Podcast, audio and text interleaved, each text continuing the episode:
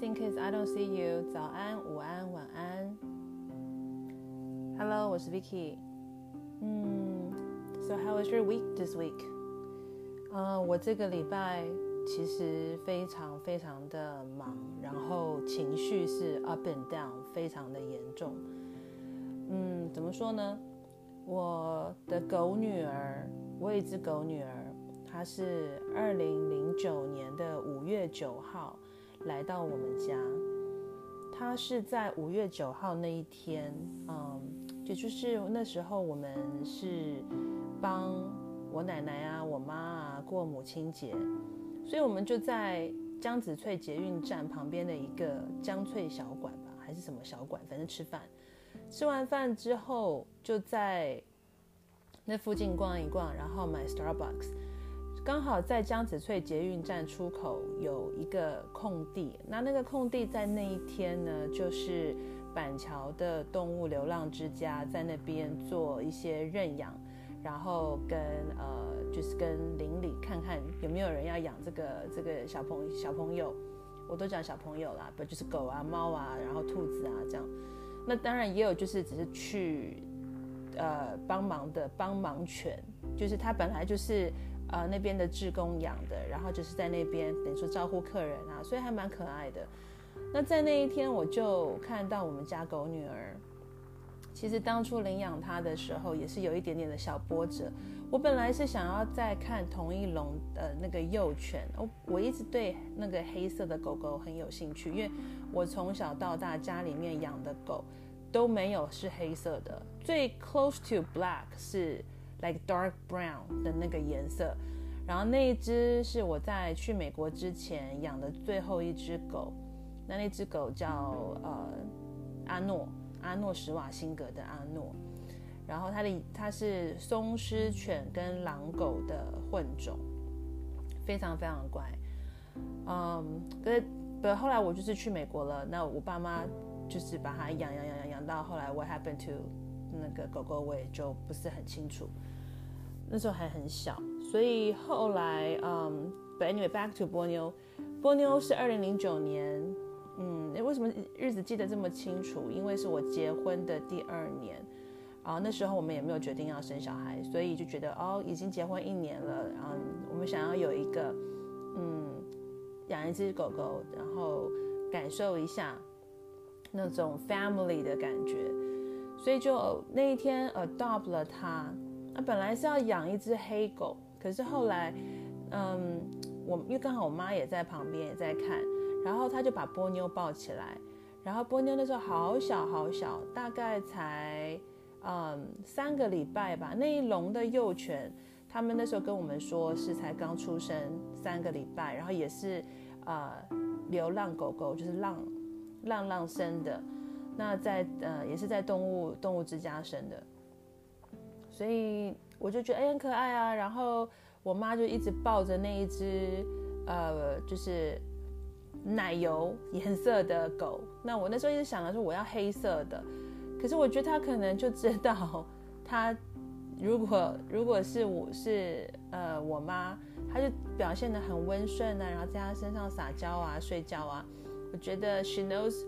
呃。我们会给他很很好的爱。那那只小黑狗就表现得不是那么的亲人，然后也没有那么的好像，呃，跟我们互动那么多，所以自然而然我们当然就觉得，哎，好像波妞是比较，呃，可爱的，跟我们比较有缘的。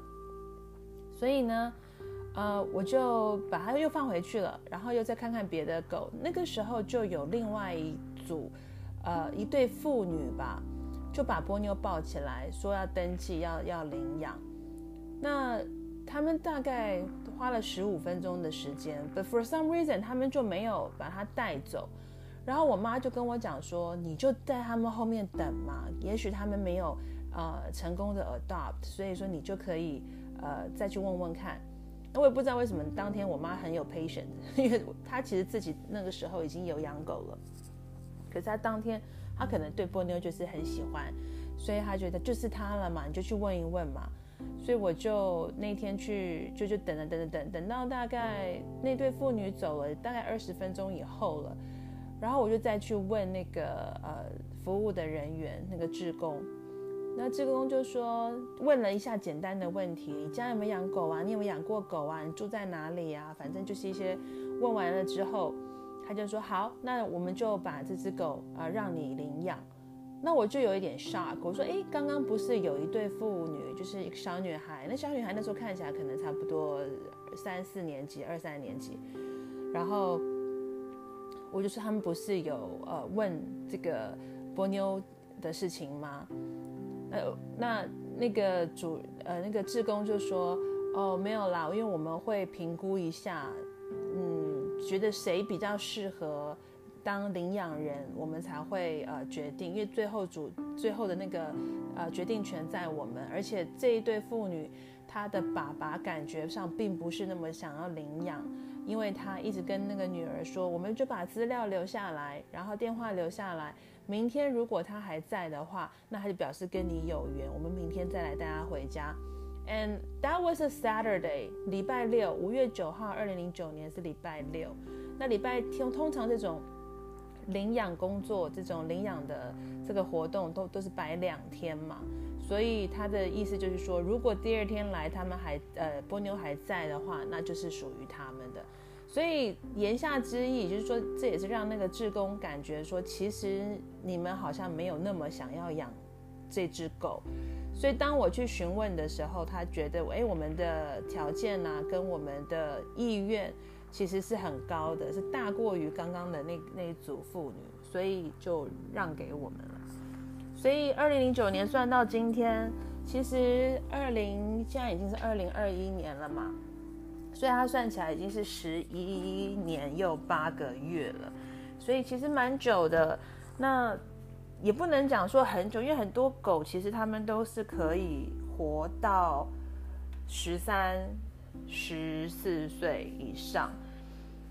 所以其实它现在还不满十二岁，是 almost twelve years old。而且，嗯，我之前就是我妈妈养的那一只狗，它，呃。是活到十七岁。我们家的狗都很长寿了，因为我们都好好的照顾，我们真的都是很爱护它们。只是波妞这一路以来，这十，我们就就 run it off to 十二年好了。这十二年当中，它其实也有不少呃健康的 issue。它一直就是十年前得过一次焦虫病。那焦虫病是一种血液的寄生虫，那这个寄生虫是从壁虱，就是 tick，你在外面如果被啊壁虱咬了，那如果那只壁虱刚好又是这个有带原焦虫的这个病症的，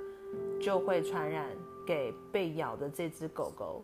所以他那个时候病发，是我刚好在美国待产。我 actually 应该不能说那时候还没有病发，应该说我从美国回来之后，然后他才病发。我带了小朋友，然后坐完月子从美国回来，他就病发。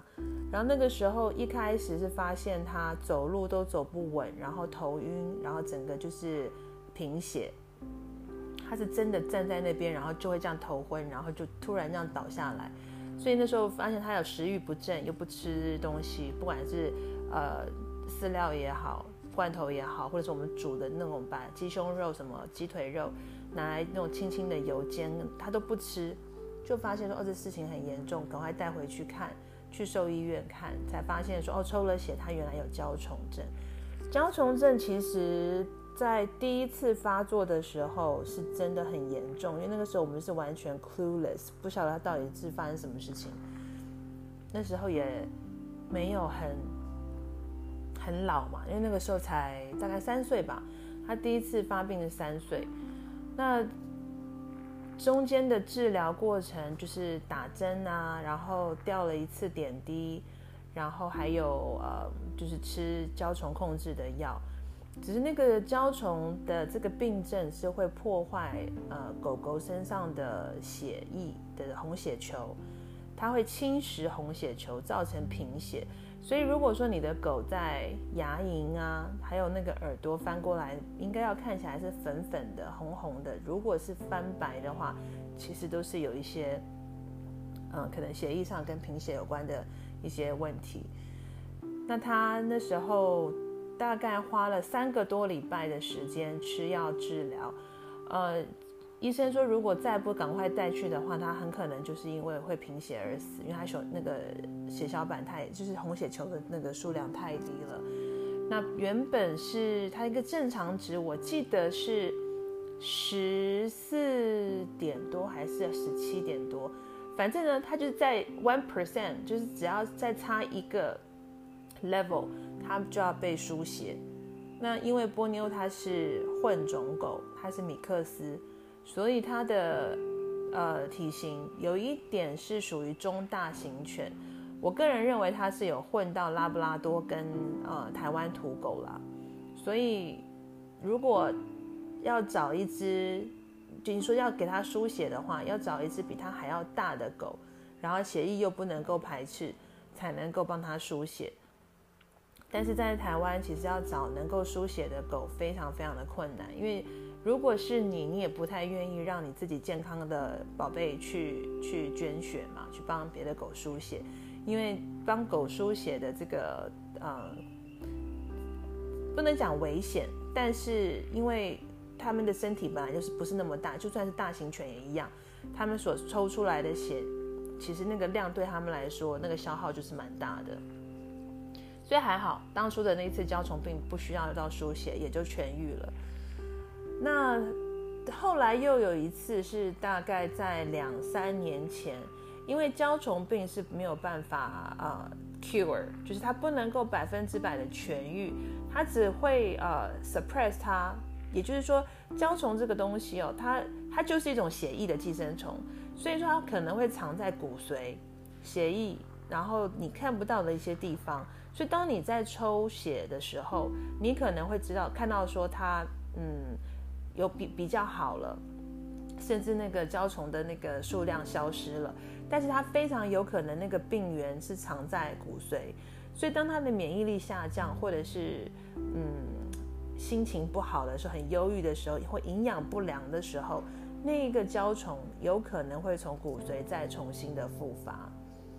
所以我。呃，在两三年前发现他又开始不吃东西的时候，我们就赶快带回去兽医看。所以那个时候的那个红血球的值没有降得非常的低，因为我们是已经有 experience 嘛。然后一旦发现，马上就带回去看。那没错，我就刚好那时候是发现又是焦虫，所以那个那个大概又花了四个礼拜的时间。那兽医就不便宜啊，每一次焦虫病回去看，大概也都是一两万一两万这样子。那接下来为什么说带到说这个礼拜我的心情非常 up and down？因为从嗯三个礼拜前开始吧，啊波妞就开始不太吃东西。本来是呃饲料，就是那个干的狗粮，然后再加上我会帮他做的鲜食，因为他从嗯一年前吧一两年开始。我觉得他对罐头的兴趣，就是那种狗的那个肉罐头，就不是那么大，而且它本身就不是一个食欲很好的狗，它很挑食，所以罐头就是同个品牌，你也不能给它长期吃下去，它都要换着吃，可是又不能随便换，随便换那口味它不喜欢，它还不吃，所以基本上它的这个呃挑嘴的这个问题蛮大的。所以我后来在大概一年半以前、两年前吧，我决定就全部都给他改鲜食。再加上两年前他的那个皮肤可能已经可能也过了这么久，就是年纪开始大了，我觉得他的皮肤瘙痒的问题变得比较严重，所以我就直接改成鲜食。那我鲜食就是用可能猪肉啦、鸡肉啦，然后呃用蒸的方式跟红萝卜还有高丽菜一起蒸，然后拌着那个。干狗粮给他一起吃，他的食欲状况什么，在啊、这两年来说，其实都还算不错。一直到三个礼拜以前，我发现他开始就是只吃肉，只吃呃红萝卜，但是他不吃干狗粮，他会把干狗粮挑出来。那一开始是吃一半。接下来呢，就是只吃肉，然后所有的干狗粮全部都留下来，然后再过一阵子就变得只吃呃肉，而且还不是全部吃完，一直到上个礼拜，他就开始量变得非常非常的少。那因为鲜食通常我们是做可能做三天的份、四天的份，然后就早晚给他拌着那干狗粮吃。那我后来想说他可能变得比较挑嘴，所以我是每天做新鲜的，甚至还煎牛排给他吃。我已经煎了两块的那个 filet mignon，他第一块他是吃的，然后后来再隔两天，第二块再煎 filet mignon，他就不吃了。那一直到上上个礼拜，我就觉得不太对劲，所以我就礼拜上个礼拜二吧，这样算起来上个礼拜嘛。哦、，no，上上个礼拜五，我就带去给医生看。那我们就怀疑他就是焦虫病又犯了嘛，所以我们 took a lot of test，像抽血啦，然后呃又把抽把血液，因为它有分两种，当下抽血，当下去看那个生生化检查是可以看得出来说有没有焦虫的反应，那发现他其实是没有，那医生就建议说要不要就直接送那个 PRC，就是那个血液的呃检验中心。去看他到底有没有呃其他的，除了呃焦虫之外，可能会有莱姆病啦，然后什么艾希利啊这些其他的协议的寄生虫的问题。我就说好啊，那我们就送检验吧，因为你不知道什么问题，你没有办法治疗嘛，所以就让医生送。所以那个是上上个礼拜五的事情，那中间这个过程他还是零星的会吃一些肉。那我们就等到礼拜二，上个礼拜二的协议报告正式出来，医生就说他所有的呃品相，就是这个血液寄生虫的品相，全部都是阴性的。好了，那就完全不知道什么问题，所以表示说他也不是犯了原本以前得过的焦虫病。那医生就说我们可能就针对呃他可能内脏或者是呃其他的来做一些。嗯，check。那我说那好吧，那下一步该怎么做？然后照超音波。所以上个礼拜是礼拜二协议报告出来，可是因为礼拜四晚上就是跨年，那我们已经约好了露营，再加上他那个时候还有在吃些东西，我想说等到呃露营回来再带他去看医生。而且最重要，其实最主要的原因也不是因为露营，所以说不带他去看医生。最主要是因为礼拜三跟礼拜四是寒流。最冷的时候，我比较担心的是，因为照超音波都要剃毛，那你剃了毛之后，他现在这么虚弱，他是不是更容易就感冒？所以跟我妈商量了一下之后，就在当然我露营没有带他去露营那么冷，我当然就把他放在我妈那边。然后我们礼拜六就回来了嘛，所以我就想说，呃，周末再带他去看医生，中间也只有隔两天的时间。那一直陆续都还是有吃东西，有喝水。但是，一直到礼拜六我露营回来，我就马上去看他。那我就问我妈说，他这两天呃进食的状况，那就发现说，他礼拜五还有吃一点点，但是礼拜六开始就是完全的绝食了，就完全不吃，什么都不吃，再好吃再香的，就算是给他闻人类的那种什么肯德基炸鸡，他都不吃。所以当下就决定，好吧，直接带去看医生。所以在礼拜哦，应该是礼拜天，我们就直接带去看医生。礼拜天的的的上午，我后来带去看医生的时候，就那一天就大概花了一整天的时间在兽医院，因为做了 X 光，照了 X 光，发现他的身体里面没有什么肿瘤。那医生就说，那如果 X 光片看不出来的话，那我们可能就要做超音波。那做了超音波之后，发现他也还是什么东西都没有。所以基本上以波妞的这个十二岁的这个年纪来看，他身上没有长奇奇怪怪的东西，真的算是很不错。但是问题就是不知道他到底有什么状况导致他不吃不喝。那再抽一次血，就发现他当天的钾离子很高。钾离子是什么？其实到现在我还是搞不是很清楚。那跟身体的那个电解质啊、钾离子啊、钠离子啊这些可能都是有一些关系。所以最终那一天的决定就是礼拜天因为他钾离子太高，他的平均值这正常范围，钾离子在一个宠物身上应该是三点五到呃五点八，但是波妞那一天就已经是八点六，所以是濒临非常危险的状况。那医生当下就说不行，他今天一定要住院，他住院打点滴，然后看看能不能代谢掉那个钾离子。如果当天晚上没有办法，代谢的话，他很可能就是啊、这两天就会、是礼拜天或礼拜一就会走了。所以当下听完就哇，整个呜爆哭，因为你不知道这么的突然，然后发现原来这么严重。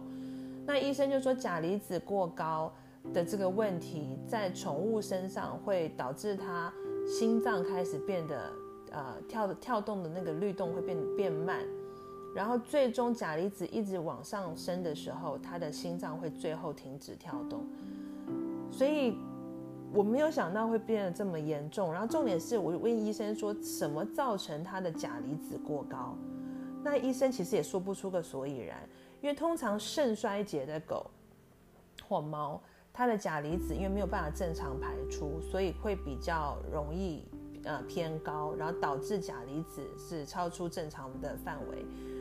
可是问题是我们一直怀疑，就是医生那时候一直怀疑是肾肾呃肾衰竭、肾脏病等等。可是他呃问我波妞的这个呃排尿排便的状况，其实没有什么很大的问题，不太像是肾功能有出了障碍，因为他喝水正常，排尿正常，他甚至排尿的颜色也都是正常，不是像说有肾病可能是偏橘色偏红色，也没有血尿的问题。那在这个方面，医生就觉得很奇怪，所以觉得说好吧，没关系，我们就是先住院，然后先住 ICU 病房，住在 ICU 病房就开始吊点滴。哇，那个当下我觉得看他好可怜，好可怜，尤其是医生跟我讲说，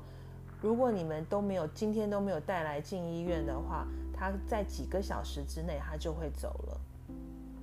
那就算现在住在 ICU。呃，如果说吊点滴没有办法代谢掉他的钾离子，没办法恢复到正常值的话，那他也很可能就是在明天就会死了。所以我当时就是哇，好伤心哦，整个爆哭爆哭到不行。然后当那个时候我儿子还在练练球练棒球，那时候差不多四点多，然后我直接打电话跟我老公讲说，请请你把小孩带回来带过来看，因为有可能是我们今天晚上。是跟波妞最后一面，如果波妞没有熬过今天的话，我们可能就看不到他。我整个是抽了档，抽抽搭搭的在那边。你只能带波妞回，你你再带李伯贤回来，带带他回来，赶快，嗯，看赶快来看波妞，根本讲话语无伦次。因为真的很可怜啦，就是你你其实心里没有做好准备，因为我当初一直觉得他就是焦虫嘛，反正焦虫我们也我们避过两次了，所以嗯没有理由这一次不会不会 get over，所以只是没有想到说原来不是焦虫。当天晚上呃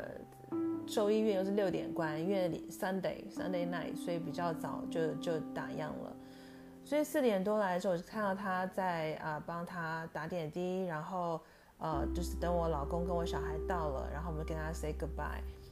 然后就跟他讲说，你不要担心哦，你打点滴一定会好哦，妈妈明天早上再来看你。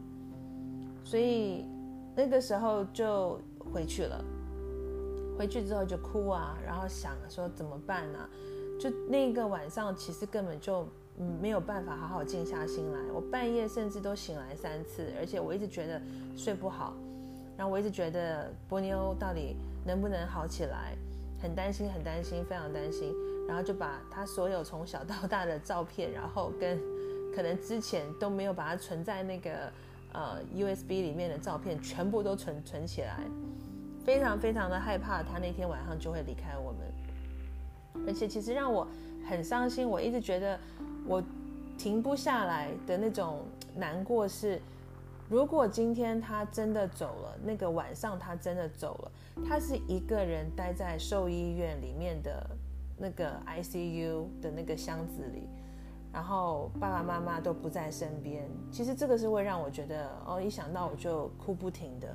我觉得如果他真的要走，他真的要离开我，我我想陪在他身边，那是我的唯一的想法，因为终终究是一定会有离别，尤其是狗狗的生命这么的短暂，它只有最多十五、十七年可以陪我们嘛。那它现在都十二岁了，再加上它是中大型犬，所以。这一天离我越来越近，我不是不知道，只是我会觉得，如果那一天发生了，他可不还可以，就是是在我的身边，就是在家里面离开。那那个时候想法就是一直一直充满在我的脑袋里，就是这个想法而已。但是后来想一想，说其实，嗯，因为我本来想说，如我还跟医生讲了，我还说，如果是打点滴，我可不可以？从现在开始打，打到六点，你们下班，然后我我再把他带回去，因为我在想说，如果他真的要走，至少他是在家里面。那医生其实就说我很不建议，因为你打这个点滴可以打过夜，不是只有打两个小时，而且在这个 ICU 的这个保温箱里面，其实它是很安全而且很温暖。那你带回家，如果说那个点滴没有持续，它非常有可能就是呃。会离开，反而是回到家离开的可能性是大过于在医院的。那我当下听完，好吧，那我就在很舍不得嘛，就一直在跟波妞讲说，我会带你走，我会带你走，你好起来，妈妈一定带你回家。那当下就安慰自己之后，我就跟医生说，我问了医生一个问题，就是如果他今天现在这个状况，他如果走了。也也应该说他，他他在走之前这段期间，他会痛吗？他有没有痛？他现在有没有痛？那医生给了我一个很安慰的回答，就是抽血的所有指数看来，他没有什么地方是发炎的，所以他只是钾离子过高。那如果没有发炎，那钾离子过高，它其实是不会痛，它只是心脏的那个跳跃是缓慢的。然后最终是停止跳动而已，所以其基本上它不会痛。那我听完这个，我其实我就很放心哦，也就觉得说很安慰，就说今天如果他真的走了，至少他不是痛的。那其实这也是我最希望的，就说以后不管是谁，就是我的家人也好，我自己也好，或者是我的宝贝狗女儿也好，其实如果能够。睡着睡着就走了，没有什么痛苦。我想，我觉得这是最大的福气。虽然舍不得，可是，嗯，That's the best way to go，对不对？所以礼拜一的早上，这中间的这个前一天晚上的这个过程，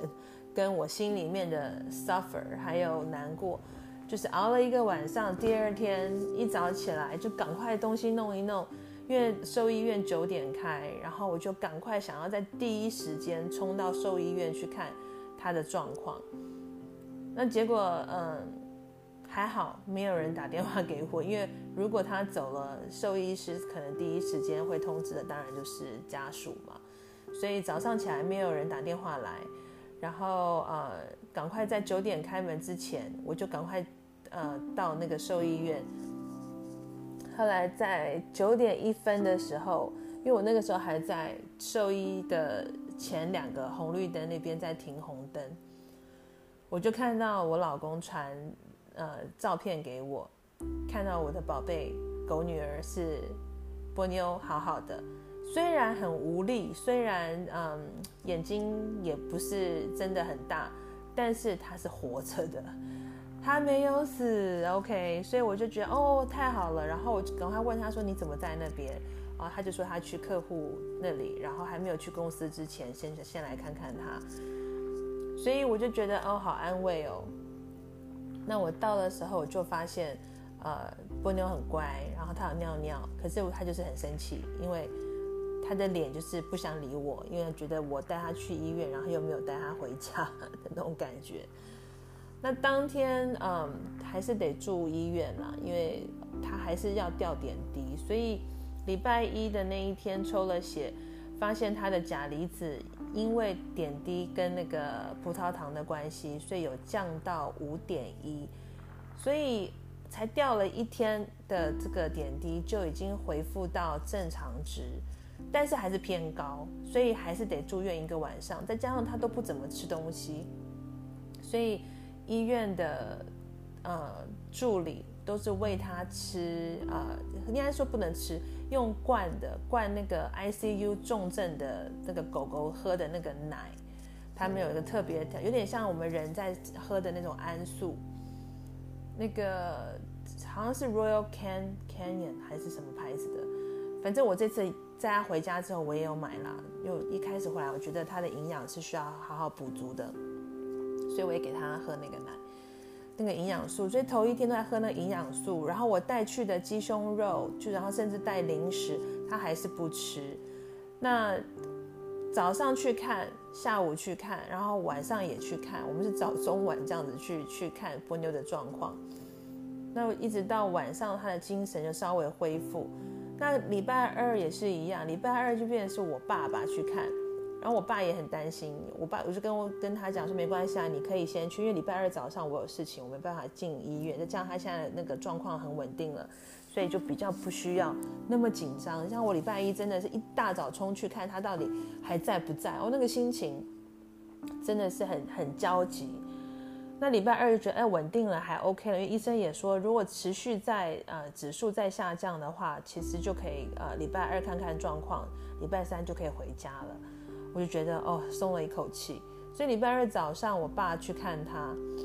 然后呃我是下午大概三点多去看。然后晚上又是由我老公跟我我妈又再去看一次，我就想说，这个兽医师他们一定觉得这只狗怎么这么万千宠爱及医生，呃，都是早中晚的有家人来探访，而且还是不同的家人，它应该是很幸福的一只狗狗吧。那一直到礼拜二的下午。呃，医生就跟我讲，因为他们那时候很忙，呃，没有办法帮他抽血看他的那个钾离子，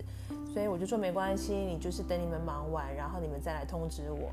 所以当天的晚上差不多六点钟，他们打电话来，然后跟我说波妞的钾离子指数已经降到了四点七，所以已经开始恢复到正常值的中间了。那他就说可以，明天如果还是状况很好的话，我们就可以让他出院了。所以礼拜三我就去，呃，带他出院。那早上我是先去结账啦，结账之后，呃，下午才去让他出，才才去开车带他出来。那刚好那个时间可以让他再多打一次点滴，让他再把你的身上的那些呃钾离子啊一些其他的东西把它代谢掉。那你们知道这个结账多少钱吗？非常非常的贵呢。所以如果要养宠物的，其实当当年是没有所谓的宠物保险。可是我记呃这个呃这半年来，我开始在 Facebook 上面看到有给猫狗保险那个健康保险。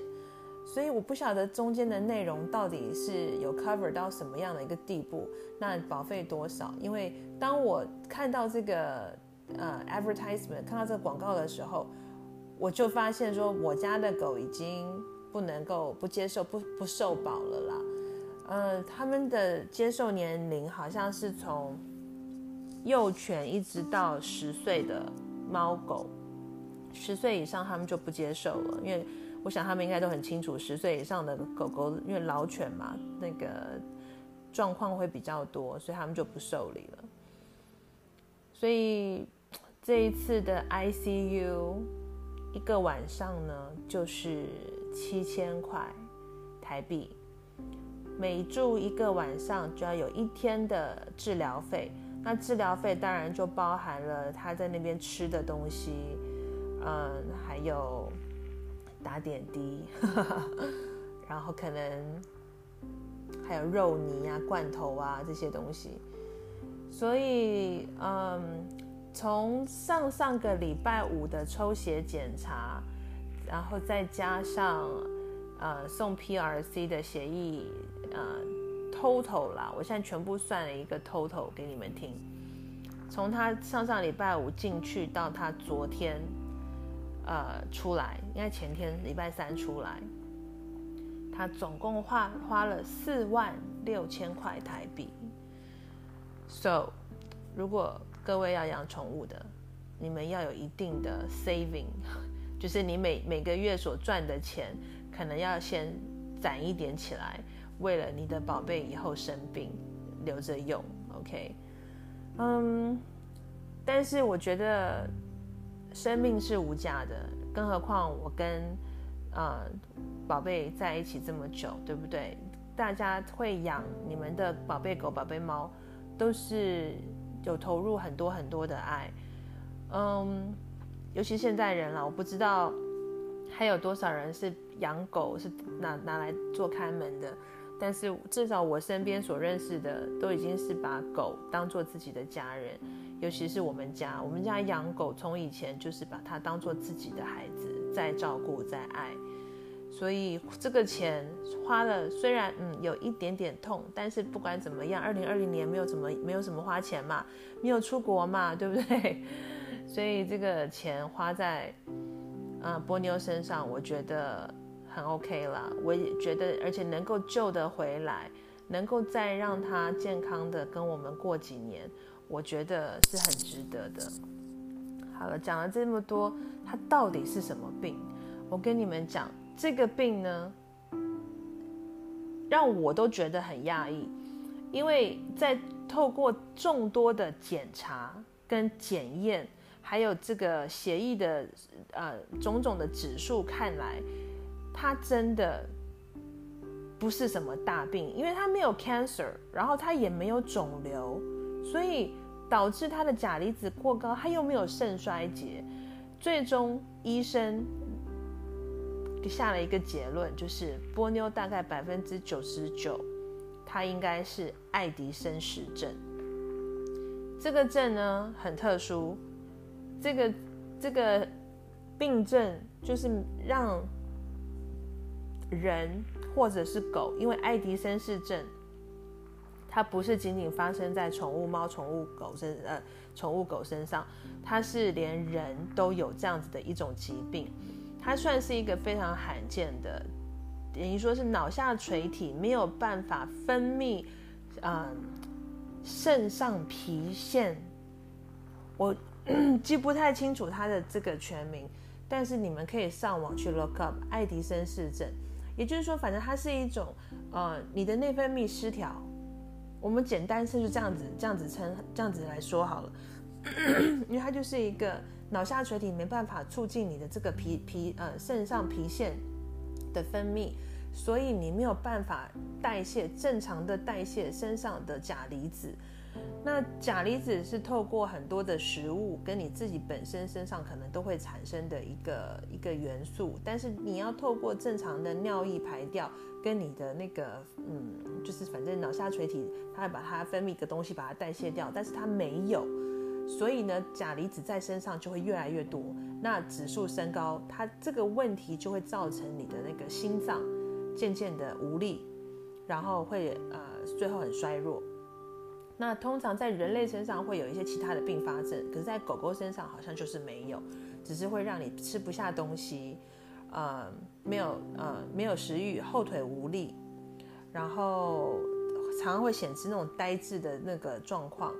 还有一个很重要的原因就是呃很重要的一个呃 symptom，一个症状，一个征征兆就是它的皮肤会很容易瘙痒，很容易产生皮屑。所以，我们其实波妞一前一阵子，它一直在抓痒的时候，我们一直以为是带去的那个美容，就是狗狗洗澡、狗狗美容，它的用的那个洗毛巾可能不是那么好，所以或者是没有冲干净，导致它好像身上一直在痒。那个时候，其实我们就应该要有警觉。但是这个真的很难讲，因为除了、呃、我刚刚讲的这些问题之外，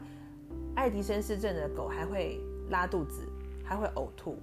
所以，爱迪生氏症其实也是被呃列为它是最会模仿其他病症的一种病，因为等于其他的病症会常常出现的，它都有，所以你很难在第一时间去判断到底是什么问题。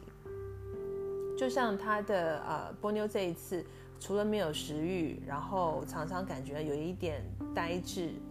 然后。他的牙龈跟耳朵都产生那个苍白的、没有血色的这个症状，所以种种的迹象让我们一直以为他可能就是焦虫病犯了。可是因为抽血才知道钾离子过高，所以医生才怀疑哦，可能有是肾肾功能肾衰竭。问题是他都没有，所以最后，但是这些的症状爱迪生氏症都有，所以他最会模仿其他病症，大家都不知道是什么样的问题。最后你如果做了很精密的这些一系列的检查，发现你的狗都没有其他的症，就是病症的时候。就可以怀疑，合理怀疑它是爱迪生氏症。那爱迪生氏症要怎么样控制？呃，它它不是绝症啦，它不像说有的肿瘤或者是癌症，是你只能透过化疗，或者是没有办法就只能安乐死。爱迪生氏症在狗狗身上就是得吃类固醇，类固醇长期吃下来其实也不是很好。这个东西很很妙，在于说很多。狗狗之所以会产生爱迪生氏症，是以前因为身上某一种问题跟得了某一种病，导致它必须要长期依赖类固醇。那长期依赖类固醇，反而会造成它的那个脑下垂体没办法分泌那个皮上呃那个肾上，就反正没有办法分泌那个东西，导致它没办法排出钾离子。可是波妞没有，